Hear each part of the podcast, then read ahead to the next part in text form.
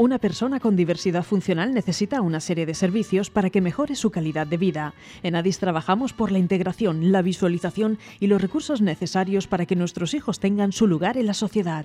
Contamos con un centro de atención temprana, un centro de día y un centro especial de empleo.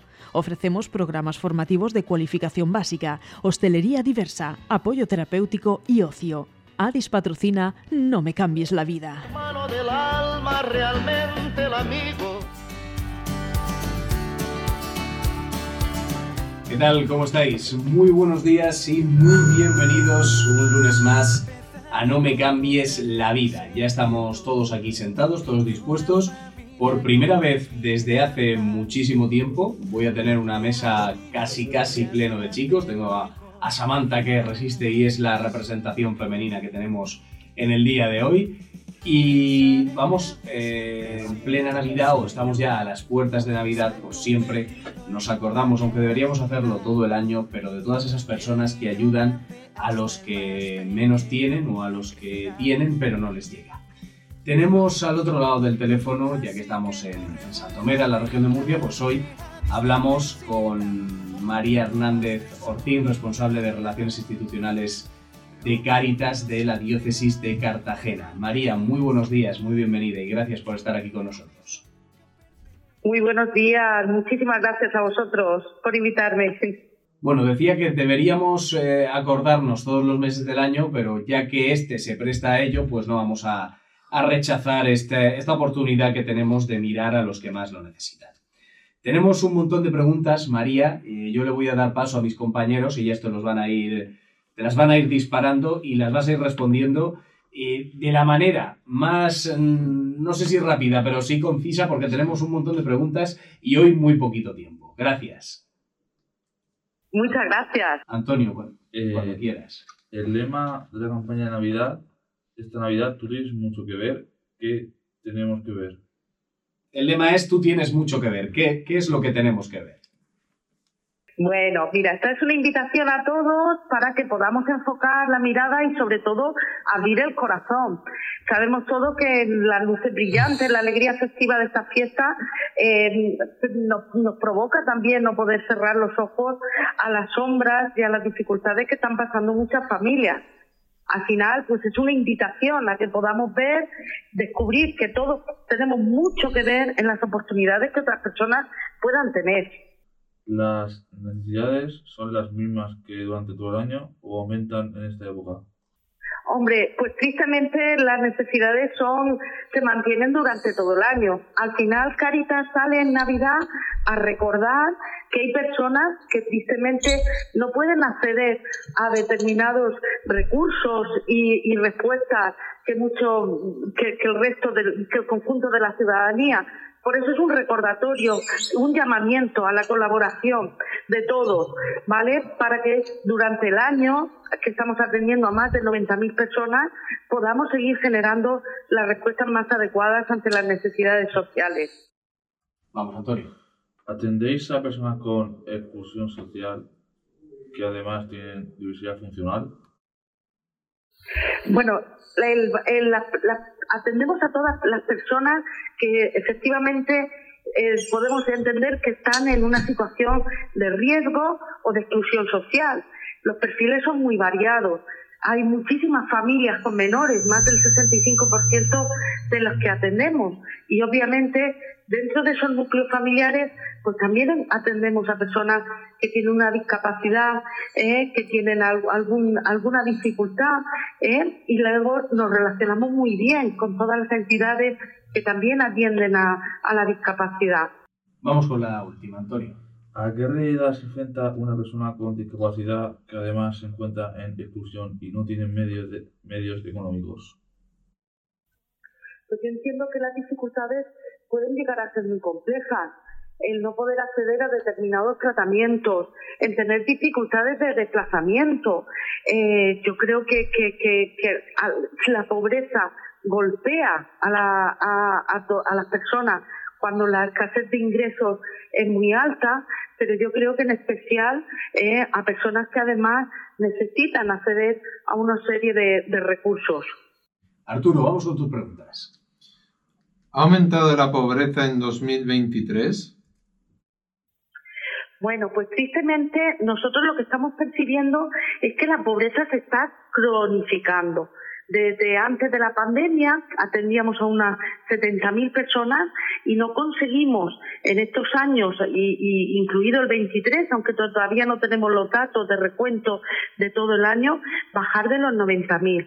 Sí que es cierto que, que la crisis eh, que provocó el COVID, añadido ahora a la guerra de Ucrania, a la guerra en Tierra Santa eh, y la inflación tan enorme, nos está haciendo ver eh, una cronificación de las situaciones de pobreza que esperamos y, y, tenemos esperanza en que entre todos podamos ir consiguiendo que se vayan reduciendo en los próximos años. Vamos, Arturo. ¿Cuáles son los perfiles de los usuarios de Caritas? Bueno, pues como te decía, los perfiles son muy variados.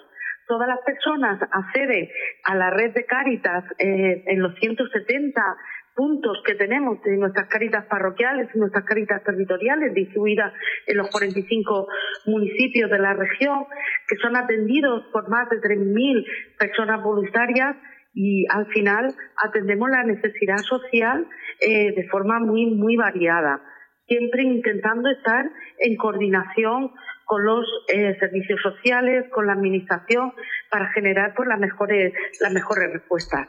Pero el perfil es muy variado. Importante, ya a nosotros nos preocupan, sobre todo las familias que tienen menores. Que ya os digo que son más del 65% de todas las personas que atendemos en Cáritas. Vamos, Arturo. Además de la labor en las necesidades materiales, ¿qué trabajo realiza Cáritas? Sí, quizás se nos más conoce por esa cobertura de necesidades básicas como los alimentos, el vestido, pero desde los últimos años y siempre observando la realidad e intentando aportar algo más esas necesidades que son importantísimas porque son necesidades de emergencia, estamos trabajando muy fuertemente, por ejemplo, eh, con el derecho a la educación, con el acceso de los niños y las niñas a servicios de refuerzo escolar, de ocio y tiempo libre saludable. También el empleo, el empleo y la formación es muy importante porque a través de él podemos generar oportunidades de cambio. ¿eh? Y entonces esa apuesta está siendo importantísima con las acciones formativas, con nuestra escuela de hostelería, la vivienda y las personas sin hogar también son claves para nosotros. Y vamos con la última. Escuchamos mucho hablar de inflación. ¿Cómo se traduce en el aumento de usuarios? Bueno, está claro que el aumento de los, de los, de los precios eh, es muy significativo, a todos nos está afectando. Pero es cierto que hay una realidad que entre las familias, entre las personas con mayores dificultades en la obtención de ingresos, un aumento de los gastos obviamente está provocando situaciones de muchísima preocupación.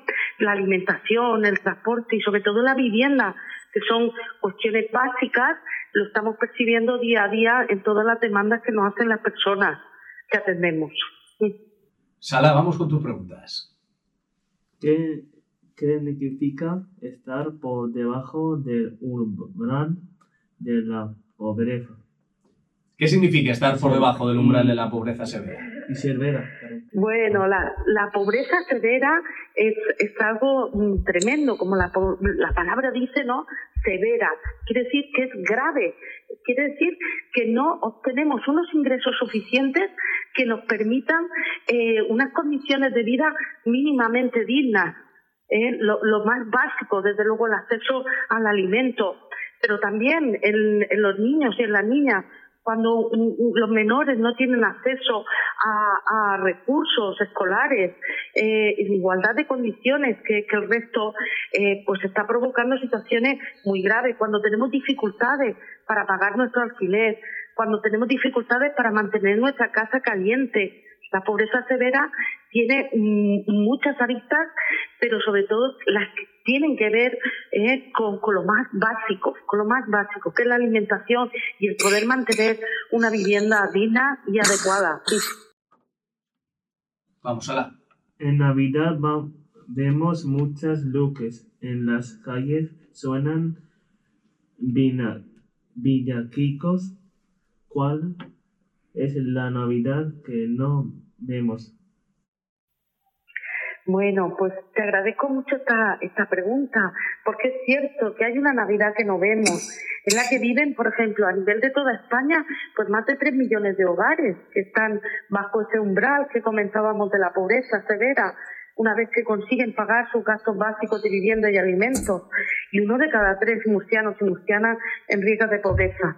Por eso lanzamos esa invitación acordarnos, a ver esa Navidad que, que, a veces pasa olvidada y queda diluida pues en este consumo eh, que, y, en las luces y en todo lo que acontece en las ciudades y en nuestros pueblos. Pero, pero es cierto que hay una realidad invisible que es muy importante que, que, como vosotros pues la estamos mostrando a todos para intentar eh, mejorarla. Vamos con tu última pregunta, Sala. ¿Qué es la pobreza heredada? ¿Cómo podemos compartirla? ¿Qué es la pobreza heredada y cómo podemos compartirla? Bueno, pues la pobreza heredada es algo que preocupa muchísimo a Caritas. Nosotros también hablamos de esa transmisión intergeneracional de pobreza.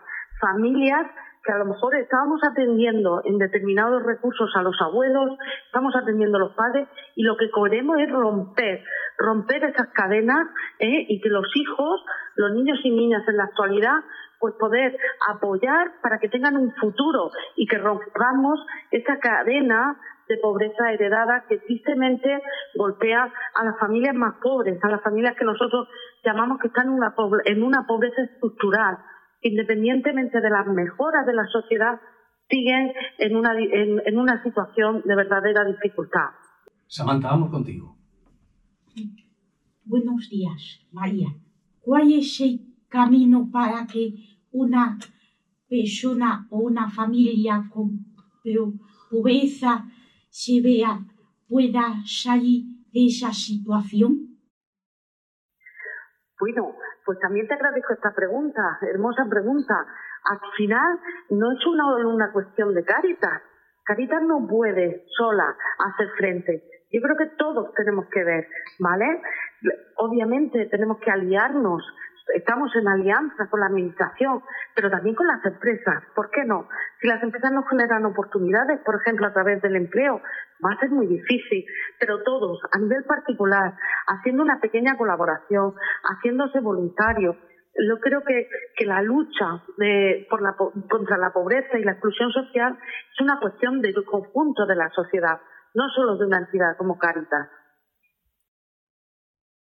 ¿Qué decimos a las personas que están pasando necesidad y vergüenza no se atreven a acudir a Caritas? Bueno, esa es una realidad que también conocemos. Muchos, muchos de nuestros voluntarios eh, conocen muy bien las situaciones en sus poblaciones, en, sus barrios y, con mucho cariño y con mucho respeto se van acercando a ellas, incluso se hacen visitas eh, y se provocan encuentros pero al final eh, la vergüenza es una es una palabra que está que está allí y es, y es fea y es, y es tristísima pero en la medida que podemos y con mucha con mucho tacto eh, intentamos invitar a que cualquier persona que tenga una necesidad pues toque nuestra puerta y, y podamos emprender un camino que nosotros nos gusta llamar de acompañamiento de compartir un proceso en el que vamos a intentar caminar a su lado para mejorar su situación. Mira, Samantha, no nos queda tiempo. Teníamos una última pregunta, pero no nos queda tiempo. Pero María, lo que nosotros sí hacemos siempre es despedir con un chiste precisamente de Samantha. Así que, Samantha, vamos a despedir a María con una sonrisa hoy.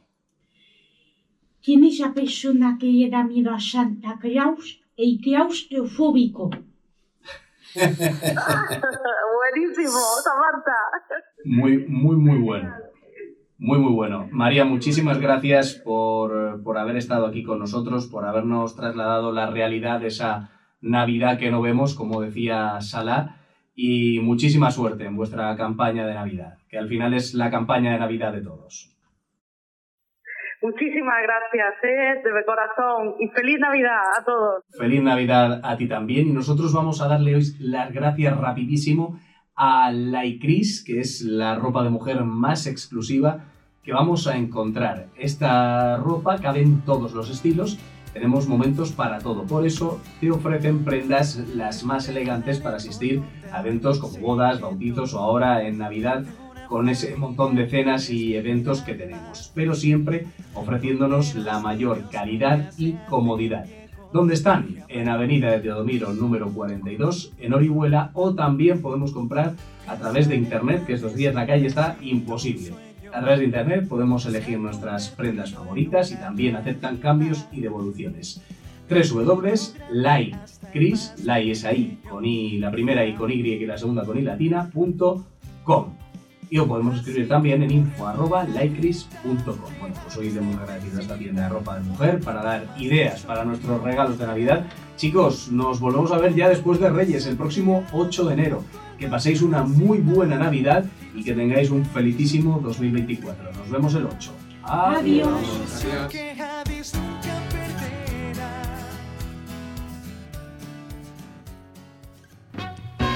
Una persona con diversidad funcional necesita una serie de servicios para que mejore su calidad de vida. En ADIS trabajamos por la integración, la visualización y los recursos necesarios para que nuestros hijos tengan su lugar en la sociedad. Contamos con un centro de atención temprana, un centro de día y un centro especial de empleo. Ofrecemos programas formativos de cualificación básica, hostelería diversa, apoyo terapéutico y ocio. ADIS ha patrocinado No me cambies la vida.